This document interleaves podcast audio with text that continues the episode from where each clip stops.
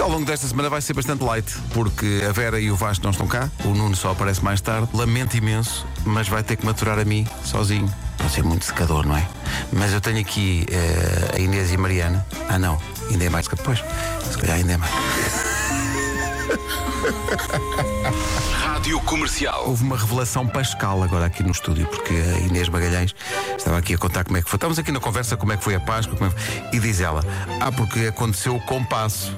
E eu: Quê? Mas era uma aula de matemática. Usaram o compasso. E Não, não, vocês não sabem o que é o compasso pascal. E eu teve a explicar que é a, a bênção da casa e tal. Nunca na minha vida. Mas eu também sou uma pessoa nova, não é? Eu cheguei há pouco tempo. Não fazia ideia. Não fazia ideia nenhuma. Também há o transferidor ou é só o compasso? Peço desculpa. Peço desculpa. Estava tudo a gozar comigo porque eu não sabia o que era o compasso pascal.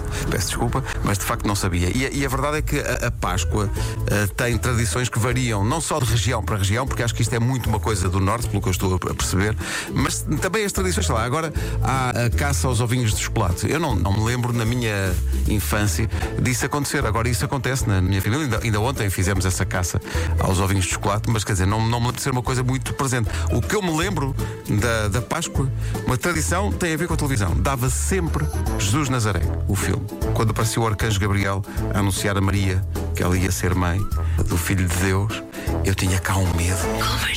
Hoje é dia de verificar as coisas que estão no carro e não era suposto lá estarem. Garrafas de água vazias, brinquedos dos miúdos ou restos de brinquedos dos miúdos, papéis de estacionamento. Então quem é que não acumula? Mas sobretudo penso que a grande vencedora da categoria coisas que estão no carro e não deviam é, é a palavra migalhas, não é? Pronto. Eu estou aqui a olhar à volta e está realmente aqui uma coisa que não devia estar no carro. Que é o quê? Que sou eu que devia estar na cama. Pois. Rádio Comercial. Foi um bom fim de semana pascal. Foi bom, Pascal. De, Foi um bom fim de semana pascal, teve bom tempo, deu para passear, Descansaste? deu para estar com a família, deu- de- foi, foi, uh, foi tudo ótimo. Não fizeste como eu, que foi eh, encher o andulho de forma completamente obscena. Sabes aquela coisa de vem tudo para a mesa e tu pensas, não vou fazer restrições, vai, vai tudo, é para não quer saber. Assim como uma escavadora. É pá, Foi é, foi- Vai, Vai tudo, vai tudo aí. Pá, vai tudo. Até começar o verão, Jejum. sim. Um copo de água ao outro. Rádio. Qual é a divisão mais silenciosa lá de casa? Primeira resposta é casa de banho.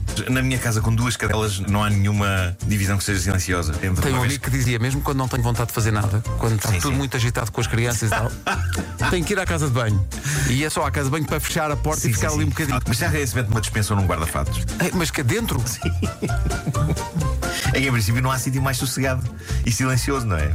Estás ali no meio dos casacos. Acontecia Oliver Twist em Benfica. Sim, eu de vez em quando gostava de me meter dentro de guarda-fatos só para sentir o, o que sentia um casaco, já que não podia fechar num frigorífico, para sentir o que sentia. Só para sentir o que sentia um casaco. O meu sonho era estar dentro do frigorífico, não é? Eh, Sendo impossível, não é? Sendo impossível, eh, eu, eu sempre tive aquela obsessão pela, pela luz do frigorífico. Como é, que- como é que será às escuras? Ah, então ok, ok. abria assim devagarinho, ah, e a luz abriu outra vez, raios. E fechava e depois abria outra vez, ah, a luz abriu, que, que chatice. Comercial. O sítio mais silencioso de casa é o sótão.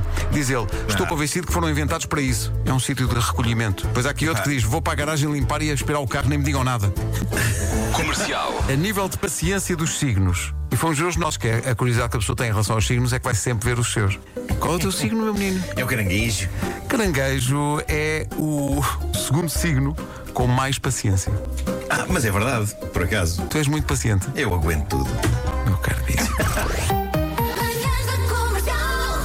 Hoje foi assim. Amanhã eu e Marco de novo. Até amanhã.